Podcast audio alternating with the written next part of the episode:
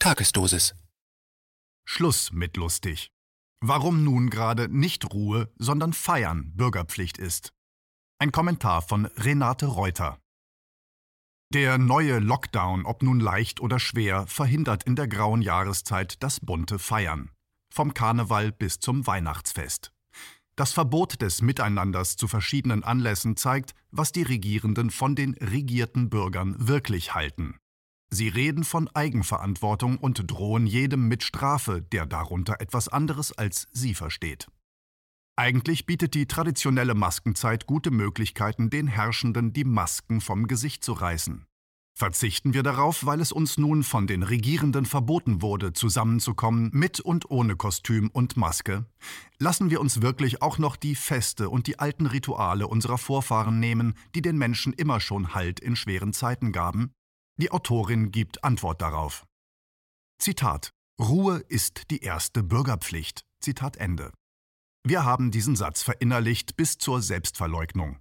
Wir bleiben ruhig, selbst wenn man uns das halbe Leben wegnimmt. Die selbstbestimmte Freizeit, die so wichtig ist für unser seelisches Wohlbefinden, die Grundlage unserer Gesundheit. Alles, was der Unterhaltung dient, soll wegen der Corona-Krise in ganz Deutschland über den gesamten Zeitraum des Lockdowns untersagt werden. Gerade jetzt kommt das allgemeine Spaßverbot. Jetzt wäre es wieder losgegangen mit dem wilden Treiben, Halloween, Faschingsauftakt, Martinsumzüge, Weihnachtsmärkte. Die Kanzlerin und ihre Vasallen in den Ländern möchten nichts mehr hören von Spaß, von Feiern und Sorglosigkeit, das kennen wir schon. Seit der Christianisierung ist der Obrigkeit der Heidenspaß ein Dorn im Auge. Diese Rituale, die die Menschen seit Urzeiten durch die dunkle Zeit des Winters trugen, wurden verboten, umgedeutet, bis zur Unkenntlichkeit verbogen, schließlich auf ein Minimum reduziert. Ob sie wohl jetzt den Todesstoß erhalten? Licht im Dunkel. Für unsere keltischen Vorfahren begann mit dem 1. November das Winterhalbjahr. Die Ernte war eingebracht, das Vieh gemästet. Dann standen die langen dunklen Nächte bevor mit all den Gefahren konkreter und magischer Art. In den Nächten tauchten die Toten, Geister und Dämonen auf, drohten und forderten. Den unwillkommenen Besuchern bot man gedeckte Tische an, legte ihnen Speisen vor und Gestecke und zündete Lichter an. Man machte sich Mut durch wildes Feiern und Gelage.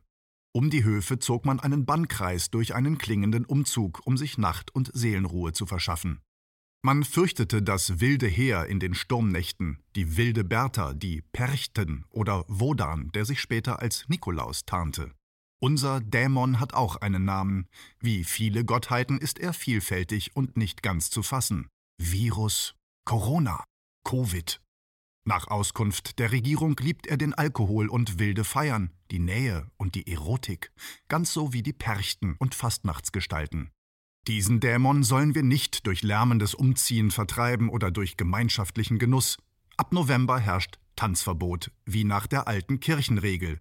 Sankt Katrein, 25. November, stellt's Tanzen ein.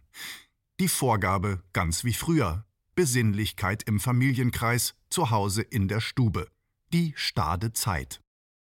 Verbot als Ritual. Die uralten Verbotsrituale mit Kontaktsperre, Alkohol und Tanzverbot haben tausend Jahre lang nur teilweise gefruchtet. Wer glaubt, dass sie sich diesmal durchsetzen lassen, hat sich bereits kampflos ergeben. Wird der herbstliche Lockdown in der dunklen, kalten Jahreszeit genauso ein Ritual werden wie Allerheiligen, Allerseelen und Totensonntag? Der erste Lockdown hat das Virus nicht besiegt, aber die Obrigkeit beharrt auf die Wiederholung des Ergebenheitsrituals. Anscheinend kann man es Erwachsenen nicht mehr zutrauen, dass sie sich auf einen Kaffee treffen, im Restaurant zum Essen zwei Gläser Wein trinken oder in der Kneipe mit Freunden ein paar Bier. Zu gefährlich, denn die Herrschenden rechnen ständig mit Ausbrüchen des Frohsinns und der Erotik, mit zügellosen Feiern und anhaltenden Besäufnissen. In alter Vorzeit haben wir uns im Angesicht des Todes und der Winterzeit tatsächlich so aufgeführt. Inzwischen sind wir längst zivilisiert und manierlich, vorschriftsmäßig unauffällig. Oder etwa nicht. Unsere Obrigkeit hingegen, so merkt man jetzt, hält fest an ihrem Menschenbild von den wilden Heiden, die man am Zügel oder unter der Knute halten muss. Deshalb mahnt die Kanzlerin, ihr müsst jetzt ganz brav sein, sonst fällt Weihnachten aus und es gibt keine Geschenke. Wildheit als Protest. Unsere Vorfahren beharrten trotz der Verbote auf ihre tröstlichen Winterrituale, mit zügellosem Lebensgenuss in einem meist tristen Umfeld aus Arbeit und Not. Auch so kann Widerstand aussehen. Diese scheinbar triebhafte Wildheit mochte politische Gegenwehr sein, aber wer hätte es nachweisen können? Wenn der wilde Umzug vom heiligen Nikolaus angeführt wurde oder von St. Martin, wer wollte ihn verbieten? Herrscher und Untertanen sind unsicher, wer bei diesem Machtkampf die Oberhand behalten wird, deshalb tun beide so, als sei alles in Ordnung. Deshalb spielen wir mit. Wir durchschauen die Lügen vom Killer-Virus, vom Gesundheitsschutz zu unserem Besten, vom ewigen Lockdown, der nur eine Ausnahme darstellt. Aber wir reißen den Herrschenden die Maske nicht vom Gesicht. Wir heucheln Zustimmung. Dabei wissen wir es längst besser. Wir sind als Gesellschaft ruhiger geworden. Wir sitzen viel. Es drängt uns nicht nach draußen auf die Straße, seit wir Licht im Haus haben und Musik und bewegte Bilder. Welche Dämonen brauchen wir noch zu fürchten? Den Tod glaubten wir überwunden, ob durch das Christentum oder die Medizin, und nun ist er wieder da. Er ist der Einpeitscher für die Phrasen unserer machthungrigen Herrscher. Die dunkle Macht greift wieder nach uns, mitten im Leben. Trost und Hoffnung. Trotz Heerscharen von Wissenschaftlern und einer durchsetzungsstarken Regierung sind wir angeblich ohnmächtig. In unserer Hilflosigkeit und Desorientierung werden wir unversehens wieder zu Kindern, die sich im Dunkeln fürchten. Unsere Regierung reicht uns ihre helfende Hand. Dafür nimmt sie unsere Grundrechte, unser Erspartes in den Versicherungen und im Staatshaushalt. Sie nimmt uns sogar die einfachsten Lebensgrundlagen wie frische Atemluft und menschliches Miteinander. Sie nimmt uns den Alltag und die Feste. Die alten Rituale gaben den Menschen immer schon Halt in schweren Zeiten. Früher war jeder Winter eine schwere Zeit, ein Kampf zwischen den Kräften des Lebens und des Todes. Von alters her ordnete die Kirche vor Weihnachten 40 Tage Fasten und Bußübungen an. Dahin werden wir zurückgedrängt.